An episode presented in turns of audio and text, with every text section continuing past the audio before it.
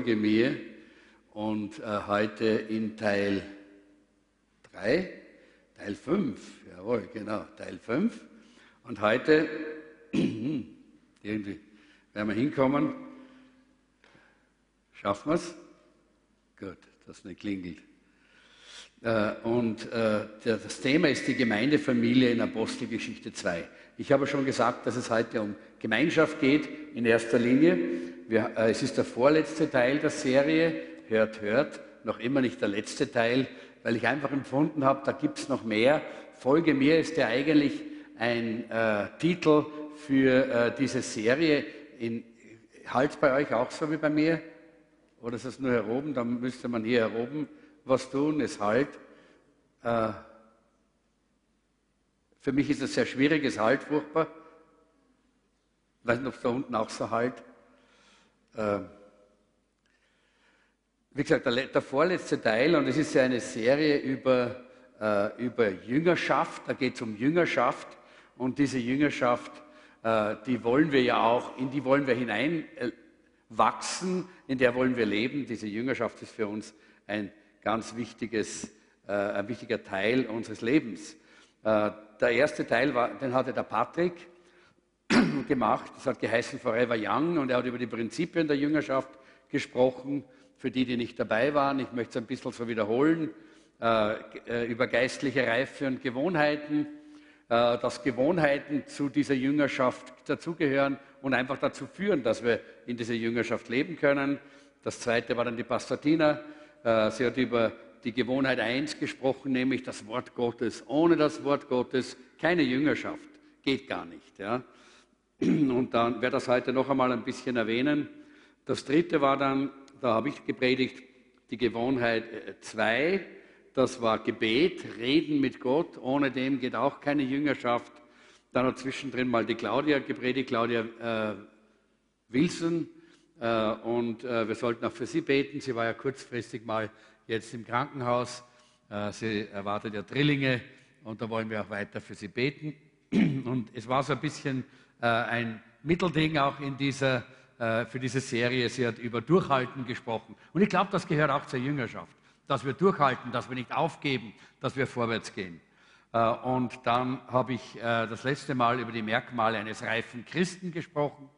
Und wir glauben ja, dass ein Jünger ein reifer Christ sein sollte. Und so haben wir das letzte Mal darüber gesprochen. Heute wollen wir über die Gewohnheit 3 sprechen, nämlich über Gemeinschaft. Gemeinschaft, und da habe ich die Apostelgeschichte 2 äh, als Gemeindefamilie so vor mir gehabt, wie ich mich äh, da, damit beschäftigt habe. Und da möchte ich heute äh, darüber sprechen. Und das nächste Mal, nächsten Samstag, wird ja Pastor Jeanette predigen. Da hat sie freies Thema. Und dann werde ich in der Woche drauf dann diese Serie abschließen mit dem Thema Sei wie Jesus. Weil das ist eigentlich Jüngerschaft.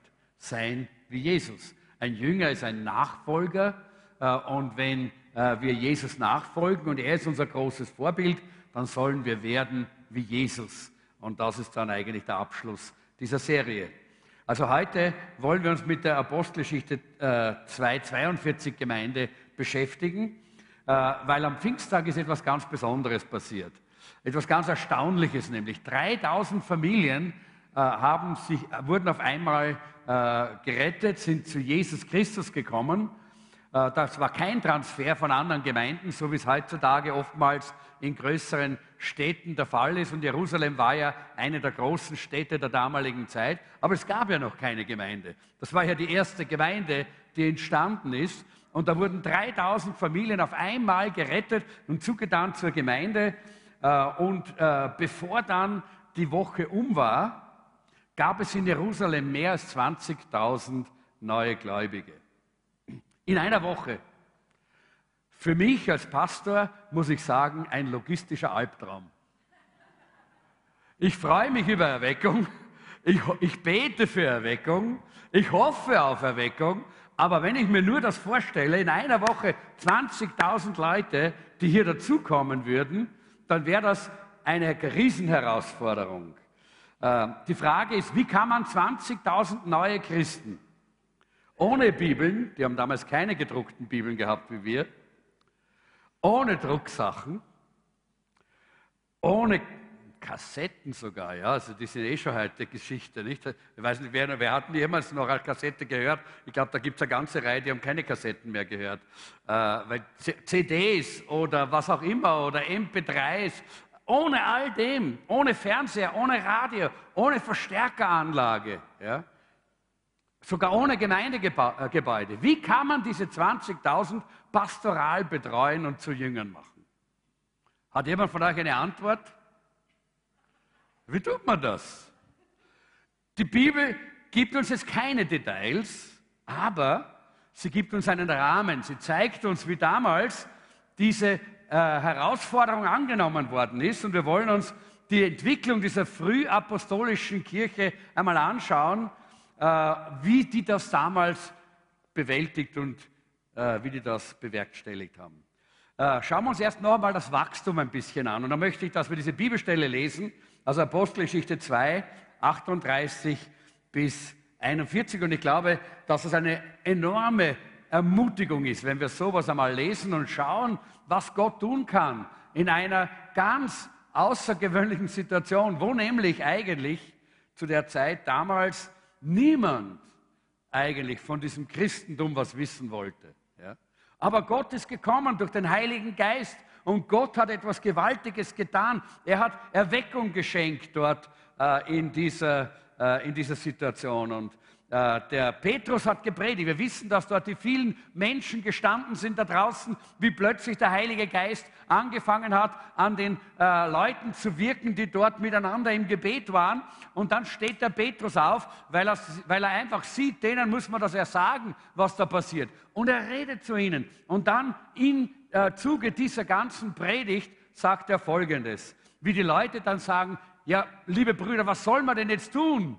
Nachdem wir das alles gehört haben, nachdem wir gehört haben, dass Jesus der Messias ist, nachdem wir gehört haben, dass er für uns am Kreuz gestorben ist, nachdem wir gehört haben, dass das, was da geschehen ist, der Heilige Geist war und nicht der, der Geist des Weins oder des Biers. Äh, das war nicht das Oktoberfest, sondern es war ja auch, äh, sondern da, da war der Heilige Geist, der gefallen ist.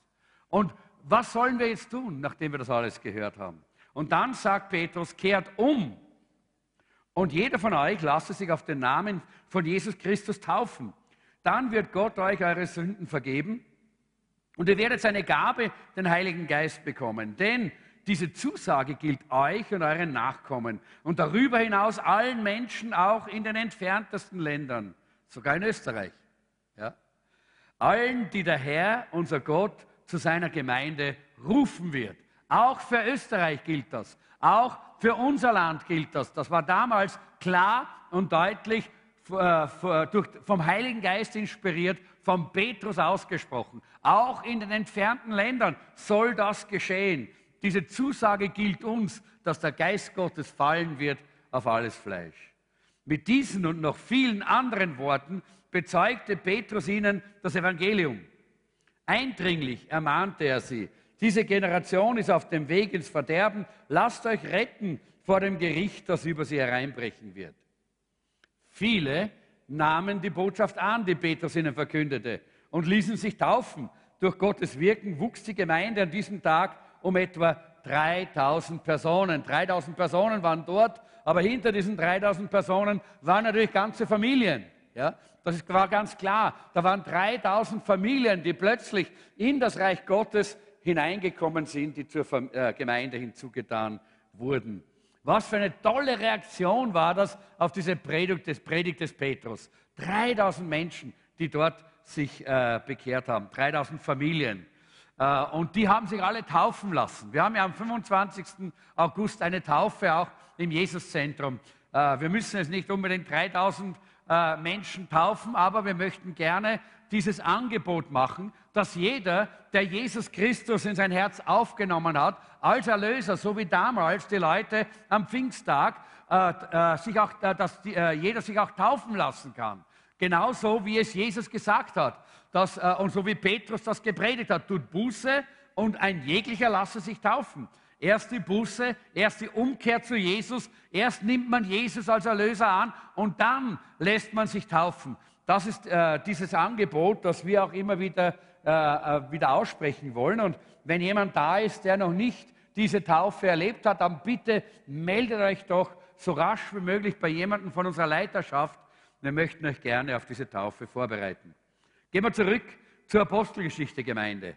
Äh, in derselben Woche ist Folgendes geschehen, Apostelgeschichte 2, 41. Und jeden Tag rettete der Herr weitere Menschen, sodass die Gemeinde immer größer wurde. Jeden Tag, jeden Tag, in derselben Woche, jeden Tag sind Menschen dazugekommen. Und nur wenige Tage später heißt es in Apostelgeschichte 4,4, viele aber von denen, die das Wort gehört hatten, wurden gläubig und die Zahl der, der, der Männer kam auf etwa 5000, fünf, noch 5000 Familien gerettet. Alles zusammen eine Riesenmenge von Menschen. Äh, und in derselben Zeit ist Apostelgeschichte 5,14, da heißt es, und die Gemeinde wuchs ständig. Scharen von Männern und Frauen kamen zum Glauben an den Herrn. Das war eine Herausforderung für die Apostel. Das war eine Herausforderung für die Jünger, die eigentlich damals die Nachfolger Jesu waren und eigentlich jetzt auch in der Nachfolge bereit waren, das Werk Jesu weiterzuführen und die Gemeinde dort zu, zu betreuen. Was für eine tolle Herausforderung. Wie sind sie damit umgegangen? Das ist die Frage. Und da habe ich dann in Apostelgeschichte, äh, eben Apostelgeschichte 2,42, darum schaue schauen wir das ganz genau an, einfach gesehen, das war eigentlich das äh, Prinzip oder das war äh, dieses Modell der Jüngerschaft, das damals diese ersten Christen, diese erste Gemeinde gebraucht haben. Das sind die 4G. 4G, das heißt einmütig und mit großer äh, Treue kamen sie Tag für Tag zusammen. Das, die 4G kommen dann in, in, in Vers 42, das ist jetzt Vers 46 den wollen wir auch noch schauen. Einmütig und mit großer Treue kamen sie Tag für Tag im Tempel zusammen. Das war ein kleines Geheimnis. Die Gemeinschaft miteinander, das Zusammensein, das Miteinander beten, das gemeinsam geistliches Leben auch miteinander leben, einander ermutigen, einander unterstützen, das war damals ein Prinzip in der ersten Gemeinde. Außerdem trafen sie sich täglich in ihren Häusern, um miteinander zu essen und das Mahl des Herrn zu feiern. Sie haben Gemeinschaft gepflegt, Beziehungen gebaut, aber auch geistliche Gemeinschaft, tiefe geistliche Gemeinschaft, indem sie das Abendmahl miteinander geteilt haben. Und ihre Zusammenkünfte waren von überschwänglicher Freude und aufrichtiger Herzlichkeit geprägt. Das war natürlich ein wichtiger Teil. Das waren nicht langweilige Versammlungen, das waren nicht langweilige Dinge, wo sie, äh, wo sie gesagt haben, na, wann ist, wann ist das endlich zu Ende? Wann können wir endlich wieder gehen? Wir wollen ins Kino gehen oder wir wollen jetzt irgendwo hingehen. Nein, das war Fröhlichkeit das war voller Freude. Die, haben, die waren begeistert von dieser Gemeinschaft, die sie untereinander gepflegt haben. Und ich glaube, da sehen wir, was eigentlich ursprünglich vom Heiligen Geist geplant war, was Gemeinde sein soll. Nämlich eine Familie mit einer, einer Gemeinschaft, die Begeisterung äh, äh, bewirkt, die, äh, die Liebe und Freude und Fröhlichkeit untereinander zum Ausdruck bringt. Und das sollte unbedingt in der Gemeinde eigentlich so sein. Da braucht man nicht viel dazu sagen, oder? Wenn man so eine Gemeinschaft hat, äh, die voller Freude, voller Begeisterung äh, und äh, voller, voller Überschwang ist, dann kommen auch andere Menschen dazu, weil das möchte jeder. Gemeinschaft, wo man, wo man voller Fröhlichkeit, voller Freude, voller aufrichtiger Herzlichkeit miteinander umgeht. Und dann habe ich diese vier Gs, diese in der Apostelgeschichte 442, einfach als einen Schlüssel oder als ein Geheimnis für diese, äh, diese Jüngerschaft der ersten Gemeinde hier äh, gefunden. Apostelgeschichte 442. Sie blieben aber beständig in der Lehre der Apostel. Das war Gottes Wort. G Nummer eins. Ja? Und in der Gemeinschaft, G Nummer zwei. Und im Brotbrechen, Gehorsam. Denn Jesus hat gesagt, tut dies zu meinem Gedächtnis. Und sie haben es getan. Äh, sie waren gehorsam. Und im Gebet, die 4G, die damals in der ersten Gemeinde dazu geführt haben, dass diese Riesenmenge von Menschen, die sich auf einmal da entschieden hat für Jesus und zur Gemeinde gekommen ist, dass die nicht immer nicht wieder irgendwohin sich äh, verflüchtigt haben, sondern dass sie wirklich zu Jüngern Jesu geworden sind. Das sind die vier Ingredienzien eigentlich eines wachsenden Jüngers. Ein wachsender Jünger ist ein Jünger, der im Wort Gottes lebt. Ein wachsender Jünger ist ein Jünger, der in einer tiefen, innigen Gemeinschaft steht mit anderen. Ein wachsender Jünger ist einer, der im, äh, im Gehorsam gegenüber dem Wort Gottes, im, im, Gehorsam gegenüber dem Willen Gottes ist. Und ein äh, wachsender Jünger ist jemand, der sein Leben im Gebet lebt, der einfach im Gespräch mit Gott ist, der ständig in dieser Beziehung mit Gott lebt. Das sind diese Ingredienzien eines wachsenden Jüngers, aber auch einer wachsenden Gemeinde. Denn das war damals genau der Fall. Und schauen wir uns das ein bisschen an. Gottes Wort ist ganz klar. Da haben wir ja genug gehört von Pastor Tina. Ich möchte nur noch ein paar Dinge so kurz noch einmal wiederholen und vielleicht hineinlegen. Äh, das Gottes Wort, das ist das Hauptgericht für unsere geistliche Mahlzeit, oder? Das ist das Wort Gottes, das Hauptgericht. Ja? Äh, wir, äh, wenn, wir, wenn wir essen, dann essen wir nicht immer nur, äh, was ich jetzt, Bananensplit oder, oder Tiramisu oder sowas. Nein, wir brauchen mal ordentliches Steak, oder? Männer vor allen Dingen, ne? Ja, oder? Wir brauchen mal was ordentliches, kräftiges zum Essen. Dann kann man auch einmal einen Bananasplit, dann kann man auch einmal, äh, auch einmal ein Tiramisu. Aber wir brauchen was Kräftiges, was Ordentliches, was dem, äh, dem Körper gut tut und den Magen gesund füllt. Und, jeder, und das ist das Wort Gottes. Deshalb geht es nicht nur, immer nur um die, um die Versammlungen, wo wir uns so schön mit äh, Glore, Glore, Halleluja, äh, wo es uns so gut geht. Und das ist alles toll, das ist gut. Ja, wir brauchen Tiramisu. Ja, wir brauchen Bananasplit. Aber wir brauchen zuerst mal auch was Ordentliches, nämlich das Wort. Und das muss, das muss im, im Zentrum stehen. Das ist ganz wichtig.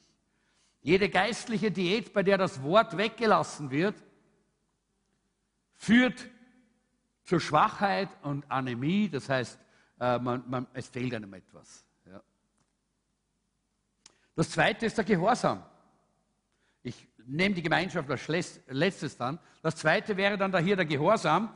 Abendmahl, Abendmahl miteinander feiern, das spricht eigentlich von der Wichtigkeit des Bundes dass wir in einem Bund stehen mit Gott. Dass es mehr ist als nur, dass wir irgendwann einmal eine Entscheidung für Jesus treffen. Wir haben einen Bund mit Gott geschlossen, dass wir gemeinsam mit ihm in alle Ewigkeit zusammen sind. Nämlich den Familienbund, nicht?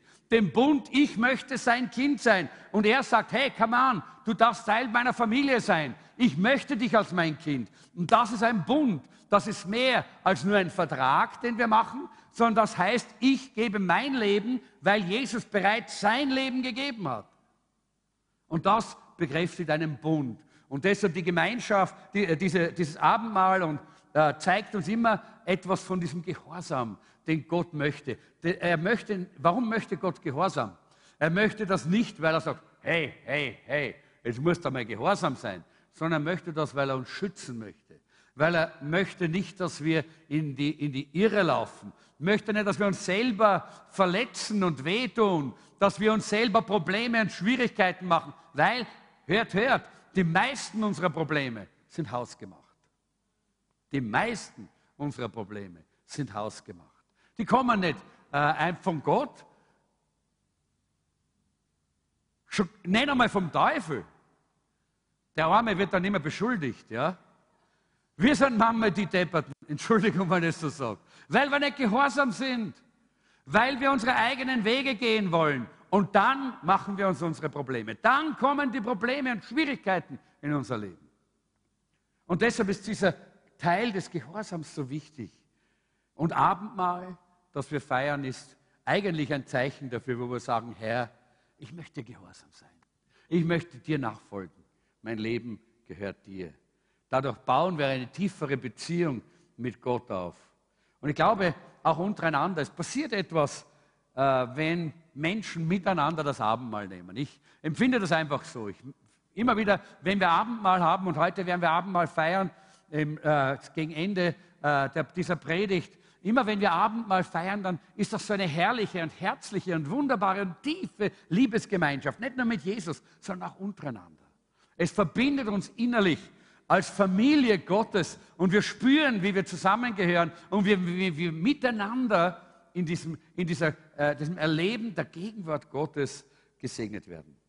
Das dritte ist Gebet. Gebet, da habe ich äh, genug gesprochen, glaube ich auch in meiner Predigt darüber.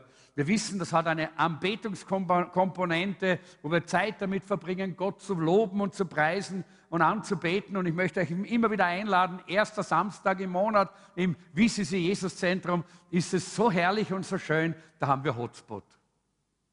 Hotspot bedeutet, dass wir nachher, eine Stunde nach Ende des Gottesdienstes, hier zusammenkommen und Gott anbeten und in der Gegenwart Gottes einfach nur so richtig trinken, seine Gegenwart einsaugen und, äh, und, uns, äh, und, und spüren, wie unsere Anbetung aufsteigt vor dem Thron Gottes. Das ist so herrlich. Ich lade euch ein, da dabei zu sein. Hat aber auch eine Fürbitte-Komponente. Wir beten füreinander, wir, wir, wir segnen einander, wir, wir sind füreinander da und wir spüren und merken die Bedürfnisse des anderen, wo er was braucht und da sind wir da für ihn und beten für den anderen. Das fördert auch die Liebe untereinander, weil es ist schwer für jemanden zu beten, den man hasst, oder? Oder? Seid ihr in meiner Meinung? Glaube ich auch. Ganz schwierig. Aber es ist leicht für jemanden zu beten, den man liebt. Und deshalb sagt äh, die Bibel immer wieder, liebet einander. Dann können wir einander auch füreinander auch gut und, äh, und wirklich auch vollmächtig beten. Und jetzt kommen wir zur Gemeinschaft und das ist eigentlich der Teil, der uns heute viel mehr heute äh, beschäftigt. Das ist von diesen vier Gs. Aber alle vier Gs sind wichtig.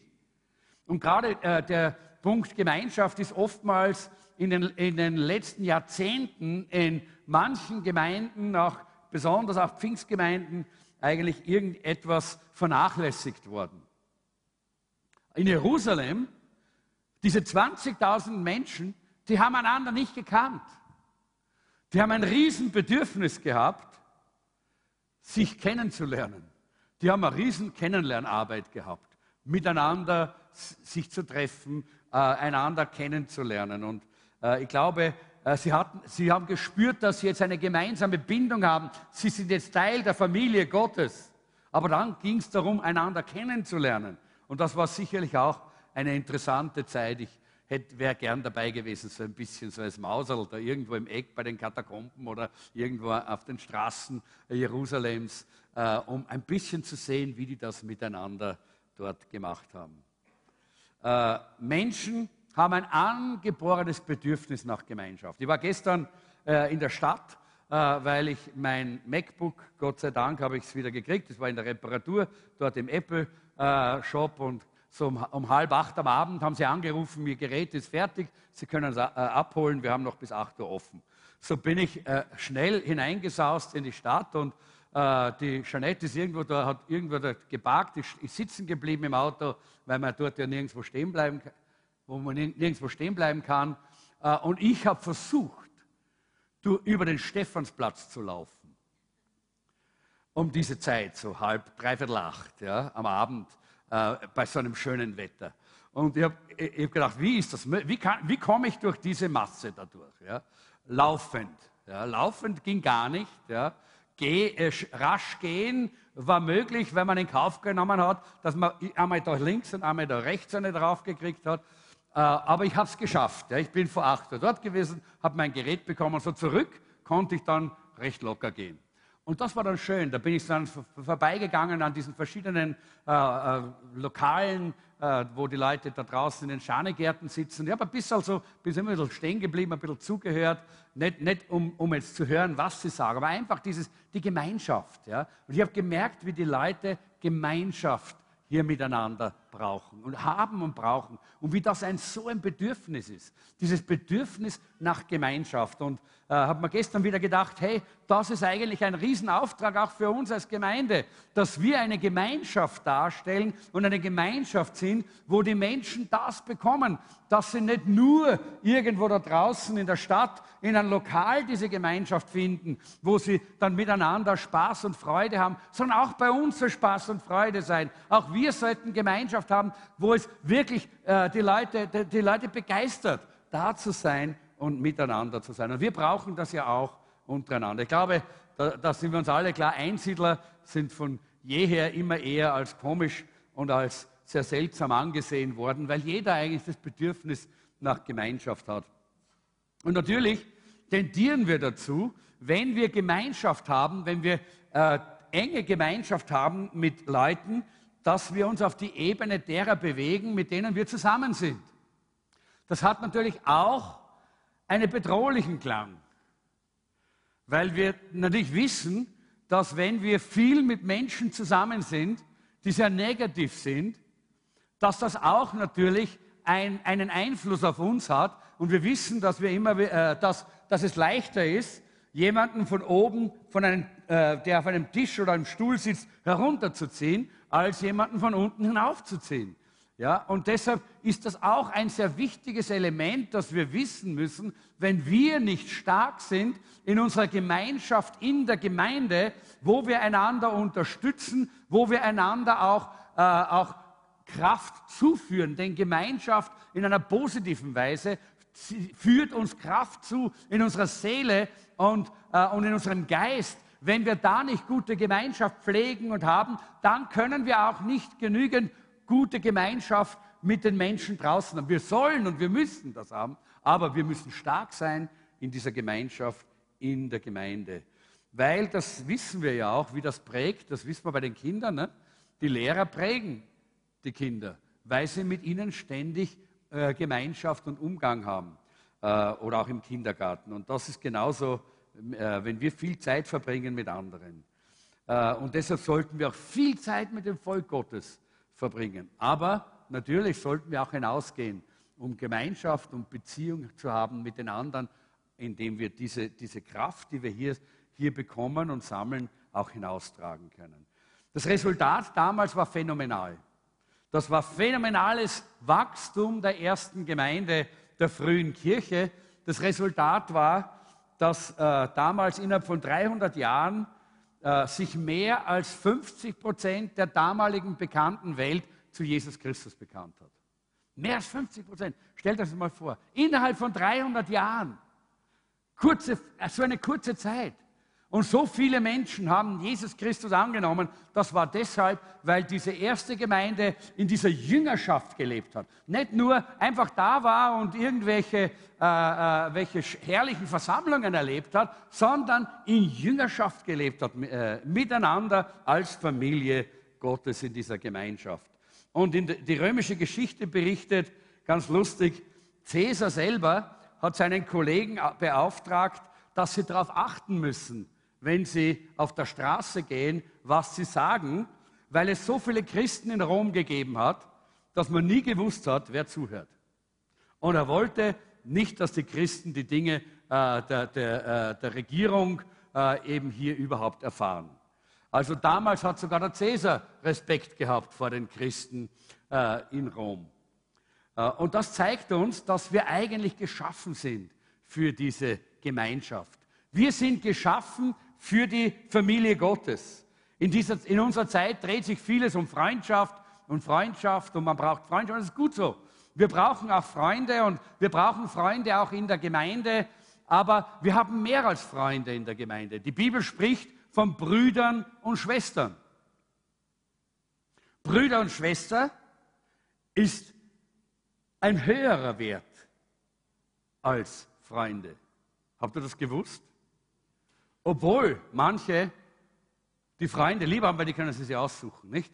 Brüder und Schwestern kann man sich nicht aussuchen. Aber das ist etwas, was Gott hineingelegt hat in unser Leben. Ich kann mich gut erinnern, äh, wir, äh, das ist so tief in uns drinnen. Eigentlich, wenn wir natürlich sind, dann ist das von Gott in uns hineingelegt. Wir waren Pastoren bei äh, in Knittelfeld für viele Jahre äh, und unter anderem gab es dort eine Familie, äh, ich möchte jetzt den Namen ein bisschen ändern. Äh, Kagel, ich sage jetzt Kagel, ja, Familie Kagel. Und die war eine ganz asoziale Familie, eine ganz, äh, in, in, ganz schwierigen Situationen. Und wir sind hingegangen äh, und wir haben versucht, ihnen zu helfen. Ich glaube, wie viele Kinder haben die gehabt? Neun, zehn, zwölf, irgendwie so. Äh, war jedenfalls eine ganz, ganz, ganz, ganz große Zahl von Kindern. Äh, und eigentlich haben wir sie kennengelernt dadurch, dass der älteste Sohn eines von den, äh, ein, eines von den jüngeren Kindern, der, äh, der ein kleines Mädel noch, das noch in, äh, in kleinem Bettchen gelegen ist, einfach umgebracht hat. Ja? Er, er hat einfach, den, äh, äh weil, äh, weil er war auf Drogen und das, das Kind hat geweint oder geschrien, es war ihm einfach lästig und er hat einfach den Hals zugedrückt, so lange bis es tot war. Er ist dann in, in der Jugendstrafanstalt in Gerersdorf gesessen und ich habe ihn damals auch besucht ähm, und habe äh, auch mit ihm geredet und habe versucht, ihm auch immer wieder zu sagen, hey, äh, du musst dein Leben wirklich Jesus geben, du brauchst. Er war nämlich einmal bei uns in der, Versammlung, er hatte damals auch mal eine Entscheidung getroffen äh, für Jesus, aber kurze Zeit später hat er dann seine kleine Schwester umgebracht. Das heißt, diese Entscheidung war keine, ist nicht tief gegangen, das war nur so eine oberflächliche, momentane Entscheidung. Er hat, war noch nicht in die Jüngerschaft gegangen. Und ich habe ihn hier, hier dann besucht öfter und er hat dann immer gesagt, ich, ich, ich kann, es gibt für mich keine Vergebung. Jede Nacht, ich kann nicht schlafen, jede Nacht sehe ich meine kleine Schwester, die kommt und, äh, und die klagt mich an und die ganze Nacht über muss ich kämpfen. Ich kann das nicht mehr, ich kann das nicht mehr. Äh, und äh, ich glaube, ich habe ihn vier, fünf Mal äh, besucht und auch für ihn gebetet und dann hat er sich selber erhängt in der Zelle. Und äh, ich bin dann mit der Frau dieser Familie, äh, mit, der, mit der Mutter, sowohl von ihm als auch die Mutter von diesem kleinen, von diesem kleinen Mädchen, das er umgebracht hat. Ja. Mit dieser Frau bin ich dann von Knittelfeld hier äh, nach Gerasdorf zum Begräbnis gefahren. Äh, und ich kann euch sagen, ich, ich, war, ich war so tief bewegt auch, wie diese Mutter äh, getrauert hat um, ihre, um, um, ihren Sohn, der Sohn, der ihre Tochter umgebracht hat. Und da habe ich wieder mal gesehen, dass Familie etwas ist, was tief da drinnen ist. Das hat nichts zu tun mit der Logik da draußen. Ja? Er hat ihr, ihr ihr liebstes Kleines weggenommen, aber trotzdem war er für sie so tief und so wichtig im Herzen, dass sie getrauert hat um ihn und geweint hat den ganzen Weg von Knittelfeld äh, bis nach, hier nach Gerasdorf in, in, Niederösterreich, hat sie nur geweint. War nicht, äh, heißt es Gerasdorf? Oder ich glaube, ja, da wo, wo die Jugendstrafanstalt ist, bei Wiener Neustadt. Und jedenfalls dort, äh, dort war dann das Begräbnis und diese Frau, sie wollte ins Grab springen zum, äh, zum Sarg. Sie konnte, sie, wir, wir mussten sie, drei Männer mussten sie halten. Äh, so tief ist, das, ist der Schmerz gewesen. Dann bin ich mit ihnen zurückgefahren und der Mann in der Familie war Alkoholiker und sie war ja auch äh, immer auf Drogen, die Frau. Und das war eine ganz schlimme Situation. Äh, der Mann hat die Kinder missbraucht und die Kinder waren äh, waren verwahrlost. In, in, Im Haus war so hoch der Schutt und der, der Müll auf, auf, dem Boden. Wir, haben, wir sind hingegangen, wir haben geputzt dort, wir haben, geschaut, wir haben aufgeräumt, wir haben der Familie geholfen. Äh, und, äh, und, die Familie ist dann auch in die, in die Gemeinde gekommen. Äh, und, die, und, einige der älteren Kinder haben auch Jesus kennengelernt. Wir haben sie auf, auf Kinderlager, auf Jungscherlager geschickt. Und warum ich das so erzähle, ist, um einfach zu zeigen, dass Familie etwas ist, was tief, tief, tief im Herzen ist. Und in all dem Elend, in all dieser Katastrophe dieser Familie kam dann eines Tages natürlich das Sozialamt und hat die Kinder weggenommen von den Eltern. Und ich kann euch eines sagen, wir waren dabei, wir haben die, wir haben die Kinder gesehen, die Kinder haben so geweint um diese Eltern. Und ich habe gedacht, wie kann man weinen um solche Eltern? Die drogensüchtig sind, die einen missbrauchen, die einen schlagen, die einen, äh, die einen, die einen, die einen verwahrlosen lassen, wie kann man? Nur weil Familie etwas ist, was nicht mit den äußeren Umständen zu tun hat, sondern Familie ist etwas, was Gott tief, tief, tief in unser Herz hineingelegt hat. Das geht weit über unseren Verstand hinaus. Und das ist auch, glaube ich, das, was Gott eigentlich tut in unserer Gemeinde und in allen Gemeinden, in der Gemeinde Jesu, dass er nämlich etwas tief in uns hineinlegt. Und wenn wir natürlich ganz natürlich gesund sind als Christen, dann haben wir eine tiefe Verbundenheit mit der Familie Gottes. Auch wenn es mal Probleme gibt, auch wenn es mal Schwierigkeiten gibt, auch wenn man nicht mit allem einmal einverstanden ist, so gibt es trotzdem diese tiefe, tiefe, tiefe Verbundenheit, wenn man Teil der Familie Gottes ist. Und ich habe das damals so das war für mich wie eine Predigt. Wir haben, das war ja nicht nur ein Tag, das war ja nicht nur eine Woche, das waren ja Jahre. Wir haben ja jahrelang mit dieser Familie gearbeitet, bis dann einmal alles eben dann dort auseinandergebrochen ist und dort das Sozialamt die ganze Familie dann eben aufgeteilt hat. Äh, aber wie gesagt, das, gezeigt hat uns das, dass Familie ein tiefes ein Prinzip ist, das Gott in unser Herz hineinlegt. Das weit, weit über den Verstand und über die Äußerlichkeiten des Lebens hinausgeht. Und jetzt denk einmal, du bist geschaffen für die Familie Gottes. Nicht nur für eine irdische Familie, zu der du gehörst, wo du dich dazugehörig fühlst, wo du auch im Herzen diese, diesen Zug hast und diese Verbindung und dieses hingezogen werden.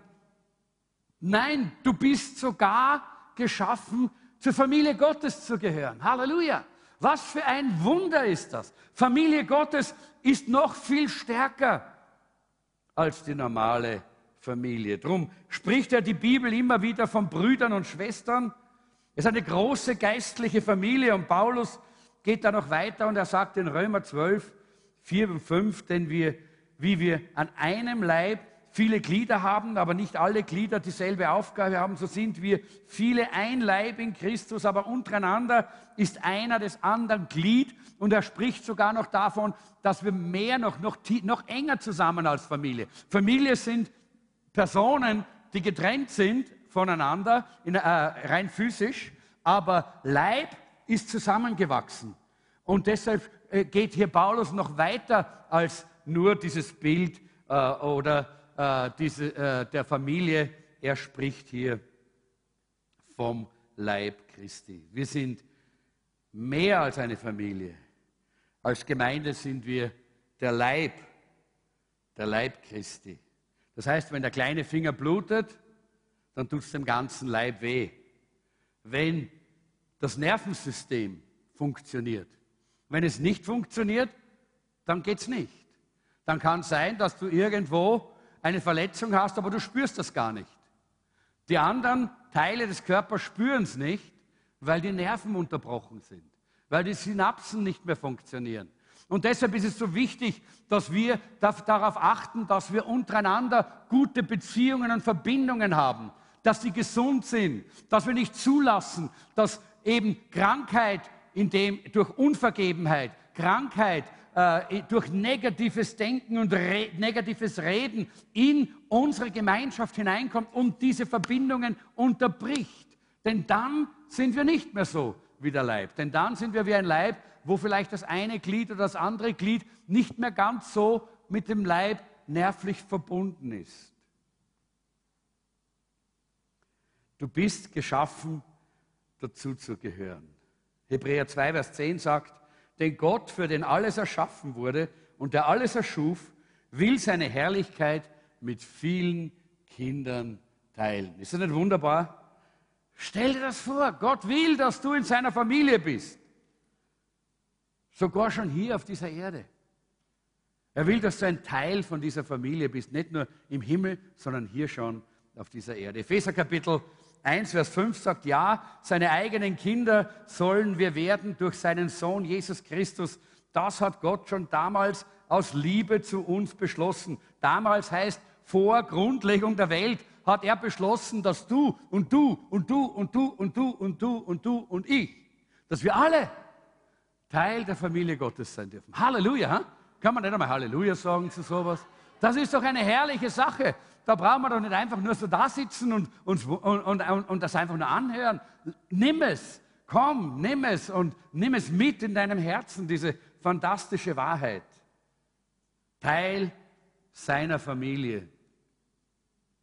In 1. Petrus 2, Vers 17 heißt es, liebt die Gemeinschaft der Brüder und Schwestern. Liebe deine geistliche Familie.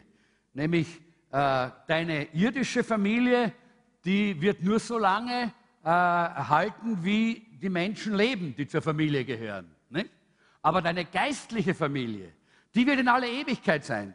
Leute, wir werden drüben in der Ewigkeit immer noch Familie sein. Und ich freue mich, ich freue mich schon drauf, euch in der Ewigkeit zu sehen. Ich freue mich auch nächsten Samstag hier zu sehen. Aber ich freue mich schon auch, euch in der Ewigkeit zu sehen. Das wird spannend, wenn ich sehe, wie die Tricks in der Ewigkeit ausschaut. Und der Istvan äh, und die äh, Tina und äh, wer auch immer. Ja? Ah, jeder Einzelne. Oh, das wird spannend. das zu sehen, euch dort zu treffen und dieselbe Beziehung, dieselbe innere Verbundenheit zu haben. Dort werden wir nicht sagen, oh, wer bist denn du? Dich sehe ich zum ersten Mal. Nein, wir werden tief, tief in ihn verbunden sein, so wie eine Familie, weil die Familie Gottes in Ewigkeit bleibt. Und deshalb möchte Gott, dass du lernst, deine geistliche Familie hier schon zu lieben. Nicht nur zu akzeptieren, muss halt sein, ne? sondern zu lieben. So wie diese Familie, von der ich gesprochen habe, die eigentlich ein negatives Beispiel ist und trotzdem ein so schönes Beispiel. Ja? Schön deshalb, weil da drinnen was ist, was Gott hineingelegt hat, was Menschen nicht verändern können, was die, selbst Umstände und Schwierigkeiten nicht verändern können, was Gott hineingelegt hat. Und Leute, genau das möchte Gott tun mit uns als Familie Gottes, dass es so tief geht, dass niemand und nichts das innerlich von uns nehmen kann oder verändern kann. Gott sagt, ich möchte gerne, dass ihr lernt, einander zu lieben. Und die Bibel gebraucht dafür ein Wort. Und das ist Gemeinschaft. Wie, wie buchstabiert man Liebe?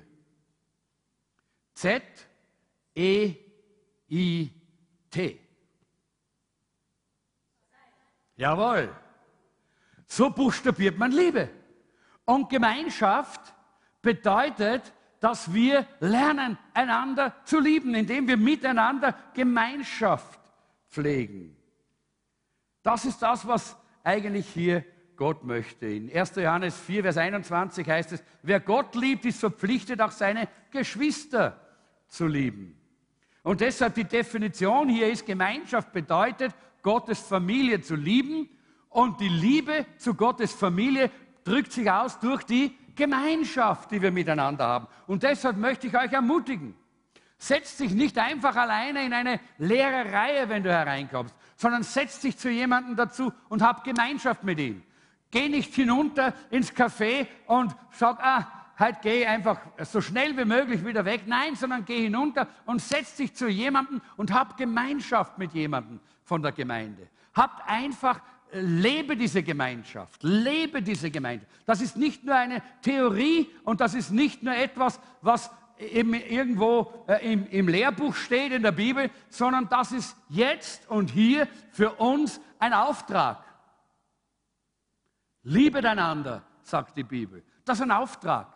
Und was heißt das? Gemeinschaft haben miteinander, reden miteinander, austauschen miteinander. Und ich möchte das ein kleines bisschen auch spezifizieren und ein bisschen genauer darüber reden. Es gibt nämlich hier äh, für, diese, äh, für diese, äh, dieses, diesen Begriff der Gemeinschaft verschiedene Ebenen der Gemeinschaft, in, denen, in, die wir, äh, in die wir hineinwachsen können miteinander. Und jeder einzelne von euch auch. Und ich habe hier vier Ebenen, äh, die wir, in die wir hineinwachsen können in der Familie Gottes. Weil natürlich ist es klar, es ist unmöglich, dass wir das Ziel Gottes erreichen, das Gott für uns hat. Und Gott hat ein wunderbares Ziel für dich. Weißt du das? Dass Gott für dich einen fantastischen Plan hat?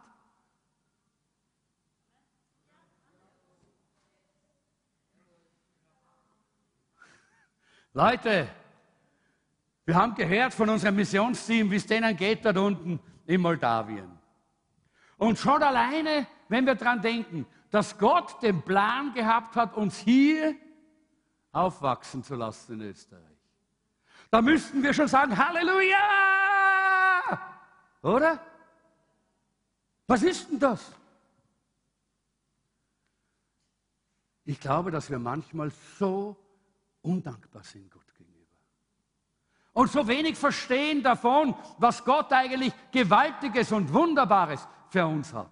Weil wir hier ein kleines Bewegchen haben oder weil dort etwas nicht ganz nach unseren Vorstellungen läuft oder weil wir nicht gerade jetzt einen Cadillac kaufen können oder weil wir jetzt nicht das Haus haben, das wir gerne möchten. Deshalb. Äh.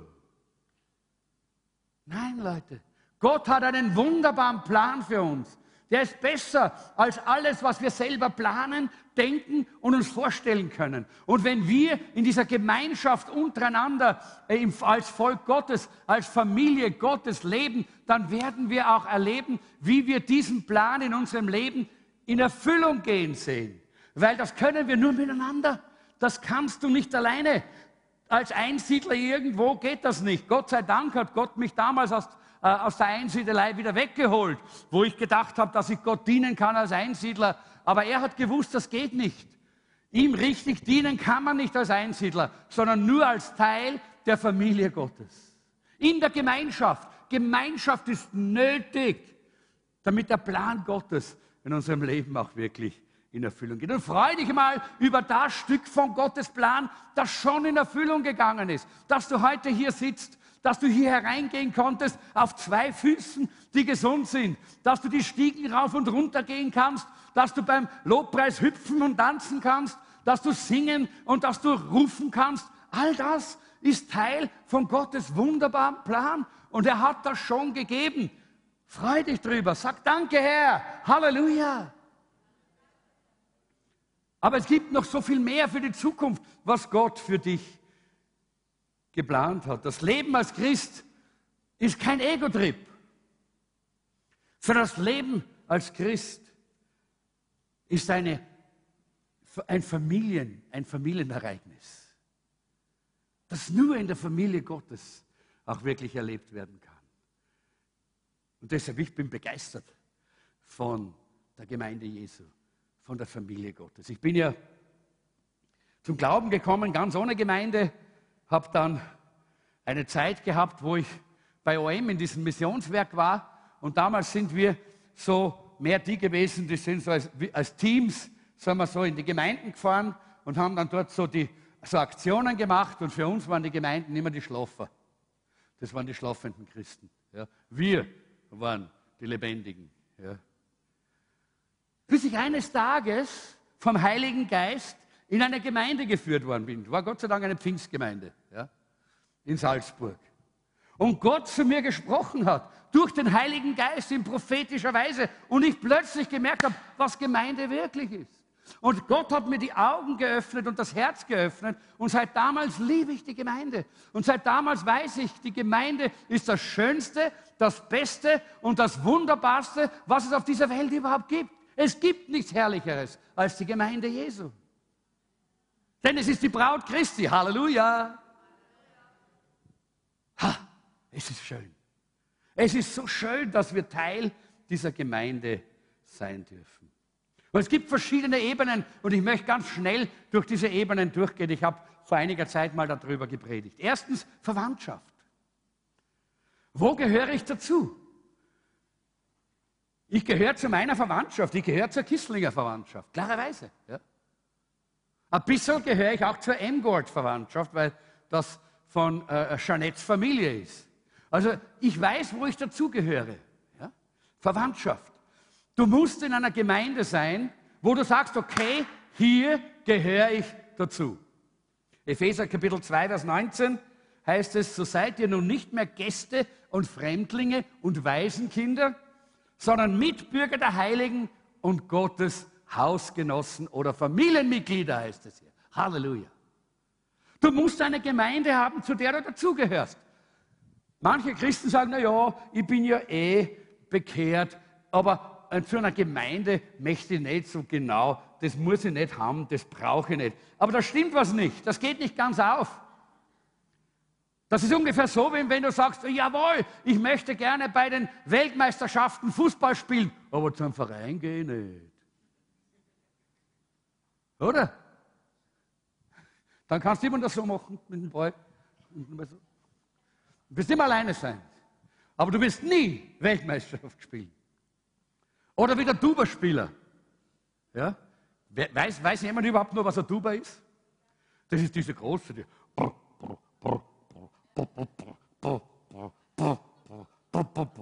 der Tuba-Spieler sagt, ich bin ein so ein guter Tuba-Spieler, ich möchte immer nur Tuba spielen, aber zu einem Orchester gehe ich nicht.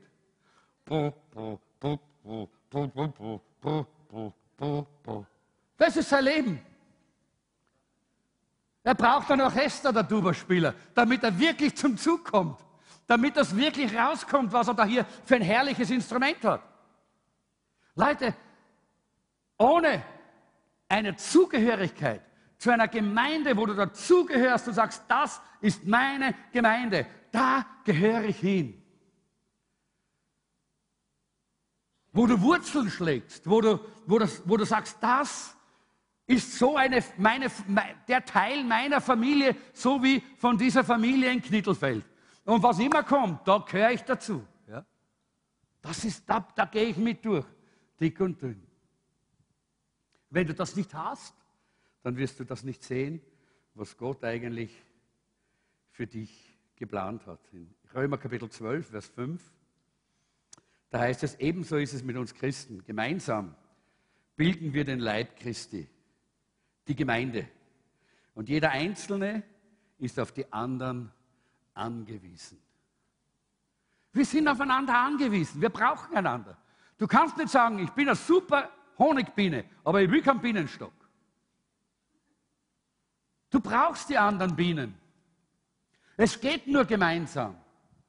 Sonst werden wir nie das Ziel erreichen, das, uns, das wir alle am Herzen tragen, weil Gott hat uns ja Visionen gegeben. Gott hat uns ja gezeigt, dass er einen herrlichen Plan hat mit unserem Leben.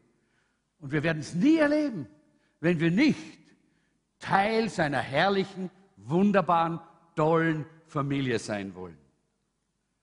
Wir verkörpern gemeinsam die Gemeinde und hängen voneinander ab und brauchen einander. Und äh, jetzt möchte ich vielleicht nicht äh, zu, zu viel in diese Symbolik hineingehen, aber die Bibel spricht ja auch von der Braut Christi. Wir sind als Gemeinde auch die Braut Christi und es ist so wichtig, dass wir auch wissen, dass wir ein Teil von dieser Gemeinde, die die Braut Christi ist, sind. Und ähm, ein Zeichen der Zugehörigkeit, und ich möchte jetzt nochmal auf das zurückkommen, war damals vom Anfang weg die Taufe. Sie ließen sich taufen und wurden hinzugetan heißt es. Die Taufe ist ein absolut klares Zeichen, ein Bekenntnis. Ich gehöre zur Familie Gottes. Und zwar für die sichtbare und die unsichtbare Welt. Man sagt öffentlich, ich gehöre zu diesen Christen, zu diesem, zu diesem Leib Christi, zu dieser Familie Gottes. In Römer Kapitel 6, Vers 3, in einer freien Übersetzung, da äh, würde das ungefähr so klingen, das bedeutet die Taufe auf Jesus. Wenn wir ins Wasser getaucht werden, ist das wie das Begräbnis Jesu. Wenn wir aus dem Wasser gehoben werden, ist das wie die Auferstehung Jesu. Und das ist ein neues Leben mit Jesus zu beginnen und zu sagen, ich gehöre dazu. Und die Taufe, es ist vielleicht so ein bisschen äh, ein, ein Bild, die Taufe ist so ein bisschen wie der Ehering in der Ehe. Ja? Der Ehering in der Ehe, den ich hier habe, den trage, der macht nicht, dass ich verheiratet bin. Wisst ihr das? Ich bin nicht verheiratet, weil ich den Ring habe, sondern weil ich verheiratet bin, habe ich den Ring. Das ist ein Unterschied. Versteht ihr? Und genauso ist es ja mit der Taufe. Die Taufe, das Wasser, ist nicht jetzt das, was uns rettet. Die Taufe ist nicht das, was aus uns etwas, äh, was uns jetzt plötzlich jetzt zu etwas Außergewöhnlichem macht. Nein, sondern weil wir außergewöhnlich sind durch die Errettung Jesu Christi und durch die, äh, durch die Begegnung mit dem Heiligen Geist. Deshalb gehen wir in die Taufe und es ist wie dieser Ring. Ich trage diesen Ring gerne. Warum? Weil ich gerne mit meiner Frau verheiratet bin. Weil ich meine Frau liebe. Ein sichtbares Zeichen der Hingabe meines Herzens. Und genauso ist das die, mit, der, mit, der, äh, mit der Wassertaufe. Ein, jetzt ein kleines Bild dafür, nur damit wir es verstehen. Leider, ich kann aus Gründen, dass äh, durch eine, meine Krankheit ich den Ring nicht mehr runterbringe, weil meine Finger ein bisschen anschwellen dabei, ich, konnte ich meinen nicht runterziehen. Jetzt habe ich mir den ausgeborgt von Jeanette. Ja. Äh, jetzt schauen wir mal. Hast du dünne Finger? Geht das bei dir? Na, nimm ihn mal drauf. Geht nicht. Einen kleinen kannst du das geben. Ja, genau. So, bist du jetzt mit mir verheiratet? Na, nicht. Warum nicht? Du hast doch den Ring. Ja, aber Der Ring ist nur dann etwas wert, wenn die Hingabe dazu gehört. Versteht ihr? Und genau so ist es mit der Taufe. Die Taufe muss vom Herzen kommen und muss die Hingabe, ich gebe ihn lieber ab, bevor er verloren geht, weil das soll ja nicht so sein. Äh, die Taufe ist ein Zeichen unserer Hingabe an Jesus. Und wenn ich mich taufen lasse und damit auch sage, ich gehöre jetzt zur Familie Gottes, dann ist es auch ein Zeichen meiner Hingabe an die Familie Gottes und an den Herrn selber. Ja? Und ich trage dann das wie diesen Ring. Ich kann das öffentlich zeigen. Ich bekenne das nicht. Naja, den Ring, den stecke ich immer so ein, weil das soll niemand sehen. Nein, den trage ich öffentlich. Weil alle sollen sehen, dass ich meine Frau Jeanette liebe und dass ich ihr treu bin und dass ich mit ihr durch dick und dünn gehen will bis ans Ende unseres Lebens. Und genauso ist es mit der Taufe. Ich sage öffentlich und kann öffentlich sagen, ich gehöre zu Jesus und zur Familie Gottes. Ich schäme mich nicht für die Familie Gottes. Nein, ich gehöre dazu. Eine Entscheidung des Herzens vor der ganzen Welt. Und noch einmal lade ich ein, wenn jemand da ist, der noch nicht getauft ist, nachdem er Jesus Christus in sein Leben aufgenommen hat, dann möchte ich dich einfach einladen und herausfordern. Am 25. August haben wir eine Taufe. Melde dich bei jemandem von unserer Leiterschaft, äh, bei Pastor Dina, Pastor Maria, Pastor Jeanette, Pastor Martin, der ist gerade draußen mit dem Kind, oder bei mir und wir werden schauen, dass du vorbereitet wirst auf diese Taufe. Das ist, glaube ich, so wichtig. Das ist die Ebene der Verwandtschaft. Ich gehöre dazu. Die zweite ist dann die Ebene der Freundschaft und da brauche ich nicht viel sagen. Wir alle, wer hat Freunde? Wer hat Freunde? Wir, wir, schätzen Freunde, oder? Wir lieben es, mit Freunden zusammen zu sein. Mit wem teile ich mein Leben? Mit Freunden natürlich, das ist ganz klar. In der Apostelgeschichte 2,44 heißt es, alle Gläubigen kamen regelmäßig zusammen und teilten alles miteinander, was sie besaßen. Und wisst ihr, sehr oftmals, wenn wir diesen, äh, diesen Vers lesen, dann äh, denkt man ja, ah, jetzt müssen wir unser ganzes, unser, unser ganzes Geld am Tisch legen und dann müssen wir unser Auto noch hergeben und dann müssen wir unser Haus hergeben und dann müssen wir noch vielleicht unser Gewand ausziehen und hergeben. Nein, das ist gar nicht gemeint. Sie teilten alles, was sie hatten. Da ging es um viel mehr. Ja, auch natürlich. Wenn jemand ärmer war als der andere, hat man ihm was gegeben. Keine Frage. Das gehört auch dazu. Aber das ist nicht das Erste und Wichtigste, sondern es geht auch darum, dass wir unsere Erfahrungen teilen, was wir mit Gott erleben, dass wir das teilen mit anderen, äh, dass wir lernen können voneinander. Dass, äh, wir haben nicht genug Zeit hier auf Erden, dass wir alles selber entdecken können. Weißt du das? Du hast nicht genügend Jahre, die du leben kannst, dass du alles selber entdecken kannst. So, dann lass uns das gegenseitig uns, äh, miteinander teilen, was Gott uns gegeben hat. Das ist ein Prinzip der, der Familie Gottes, dieser Austausch dieser Austausch, dieses einander etwas geben von dem, was Gott uns geschenkt hat, uns helfen, auf dem Weg zu bleiben und auf dem Weg vorwärts zu gehen. Teile dein Zuhause. Na, das ist schon ein bisschen was äh, mehr Herausforderndes vielleicht. Das heißt, damals war man gastfrei.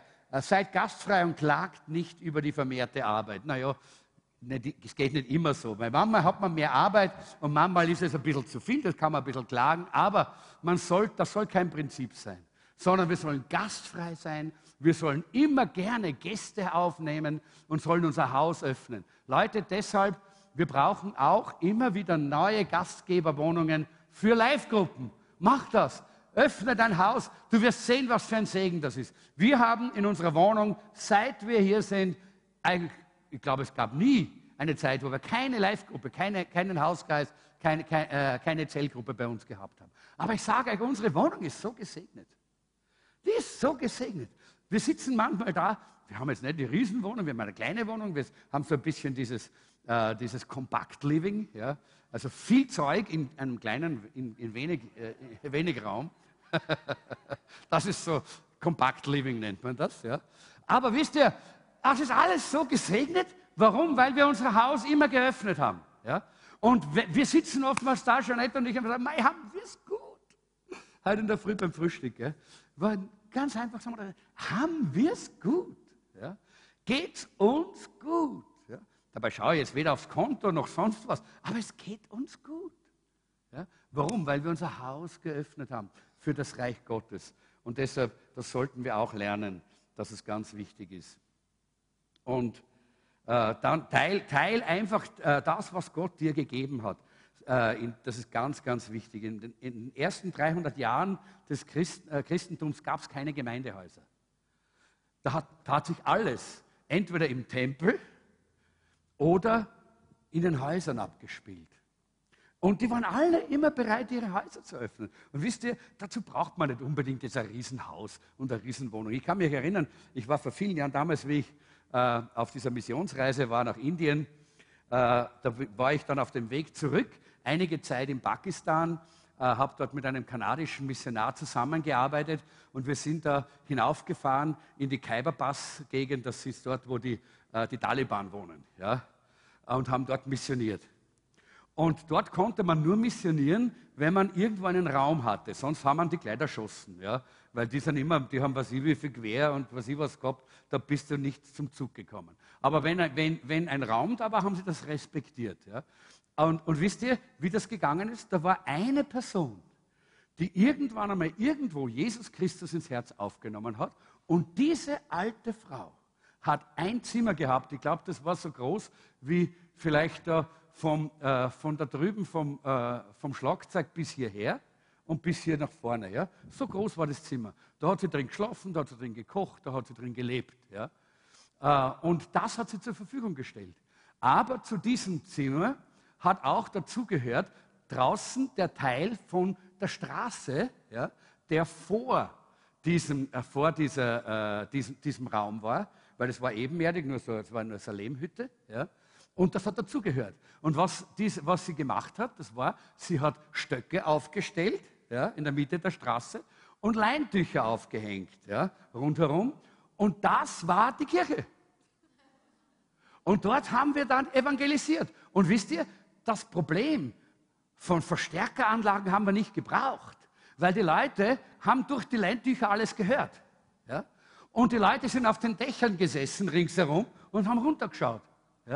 Und die haben dann ja auch dann, da, da gab es dann, die, die, haben wir mitgenommen von unten, von Peshawar, von, äh, von, dieser, äh, von dieser Stadt in Pakistan, haben ein paar Leute mitgenommen und die haben dann da diese richtige einheimische christliche Musik gemacht. Die haben da so eine, so eine Zange gehabt, haben sie immer klack, klack, klack, klack, klack, klack, klack gemacht. Ja? Und irgendwie so ein bisschen so, solche, und da haben sie gesungen und gedacht. Und, äh, und da, da ist evangelisiert worden. Und dort haben sich Menschen bekehrt. Warum? Weil eine Person ihr Haus geöffnet hat. Da haben sich viele Menschen bekehrt in dieser Zeit damals. Warum? Weil eine Person ihr Haus geöffnet hat. Und du meinst immer, es muss alles ganz sauber sein, kein Stäubchen. Und da muss alles passen und alles muss am richtigen Fleck sein. Vorher mache ich die Türe nicht auf. Hey, das wäre nie gegangen dort bei denen. Da hätte sie nie mehr bekehrt, oder? Leute, lasst uns doch einmal daran denken, was das Zentrale und Wichtige ist. Das Zentrale und Wichtige ist, dass wir in unseren Herzen drinnen haben, wir sind gastfrei. Wir wollen unsere Häuser öffnen, dass Menschen kommen können und das Evangelium hören, dass Menschen äh, erreicht werden mit der Botschaft des Evangeliums.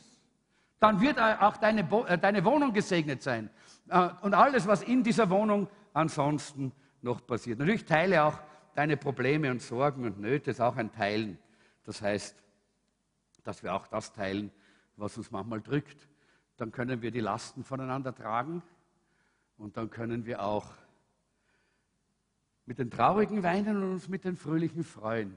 Zwei Dinge, die hier wichtig sind in dem Vers, sind regelmäßig und teilen. Regelmäßig, das war damals ganz normal. Sie kamen regelmäßig zusammen. Oh, heute taugt es mir nicht, heute bleibe ich daheim. Heute gehe ich nicht. Das gab es damals nicht. Sie kamen regelmäßig, treu zusammen, weil sie die Gemeinschaft gebraucht haben, weil sie gewusst haben, das ist die Familie Gottes, in der die Energie und die Kraft Gottes offenbar wird für mich persönlich, damit ich mit den anderen gemeinsam diese Welt verändern kann.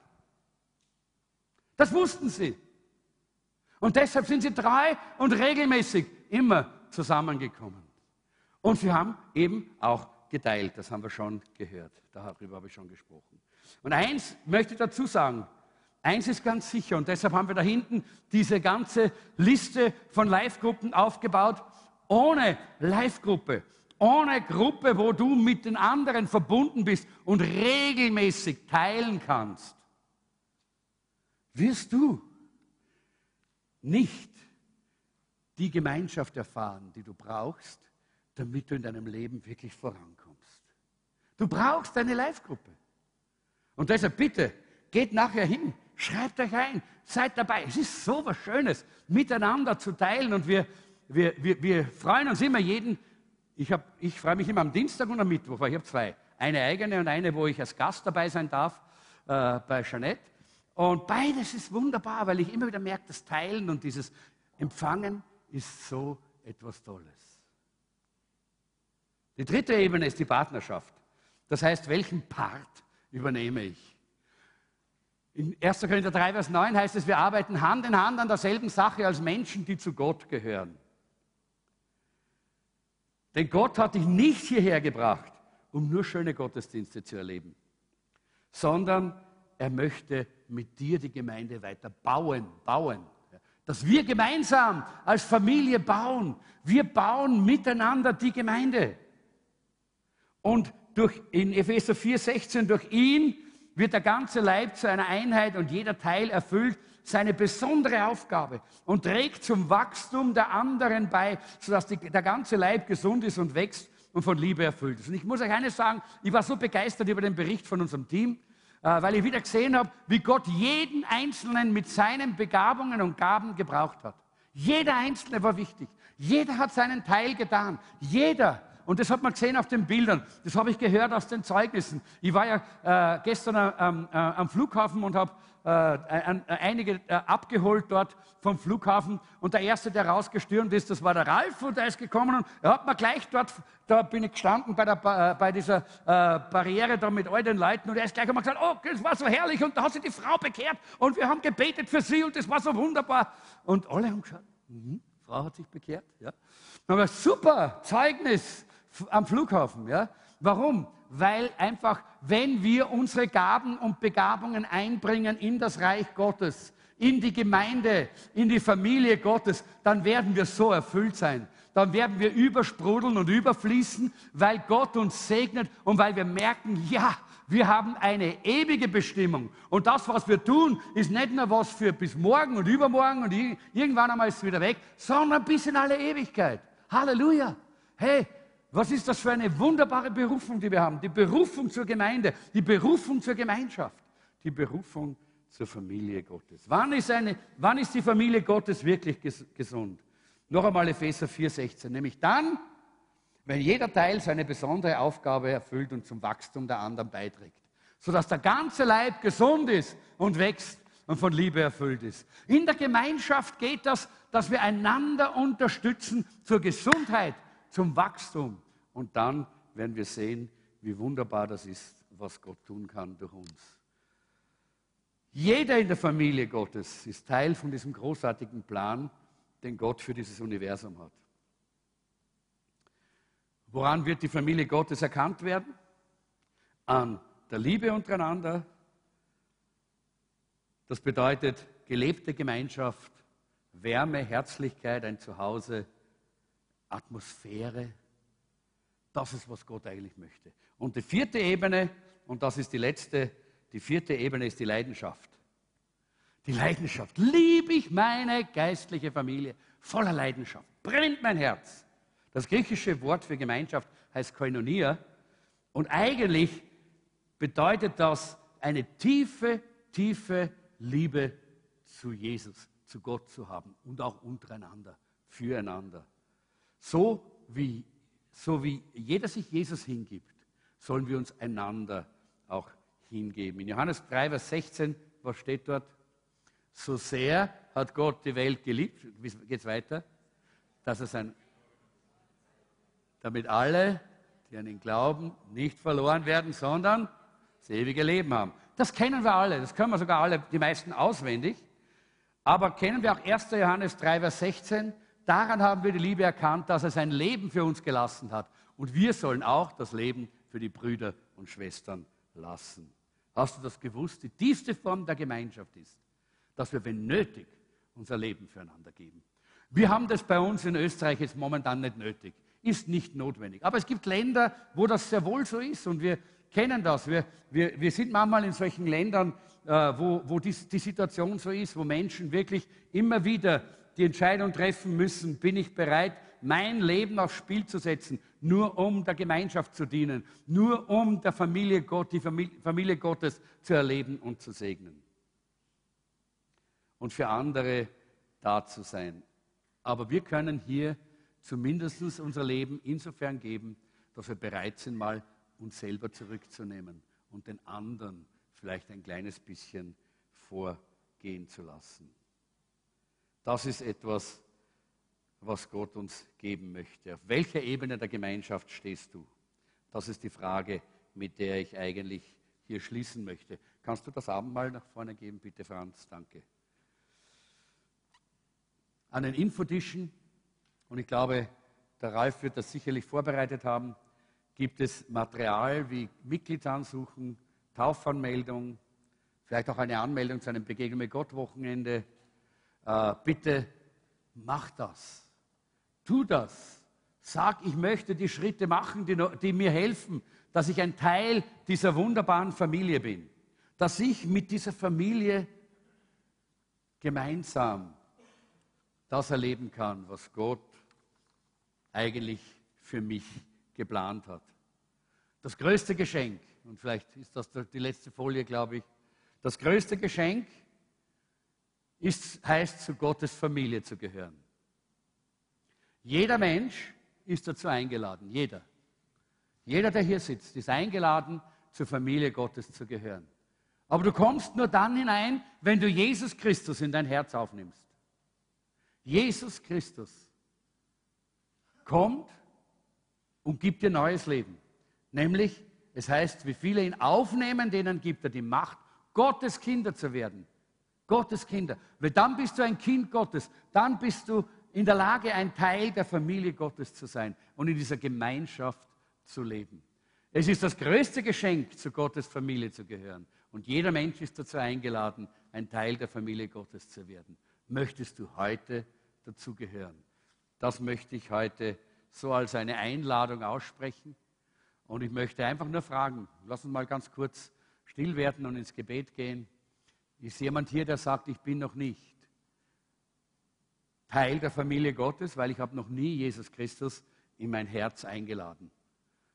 Dann möchte ich dich einfach bitten, dass du mir ein Zeichen gibst, dass du sagst, heute möchte ich Jesus in mein Herz einladen, damit ich ein Kind Gottes werde und damit ich auch Teil dieser wunderbaren Familie sein kann dass ich Teil dieser Gemeinschaft sein kann, die nur von Gott her kommen kann, die Gott geschaffen hat, die Gott gemacht hat, damit in dieser Welt etwas Übernatürliches, Fantastisches, so etwas Tolles existiert wie die Gemeinde Jesu.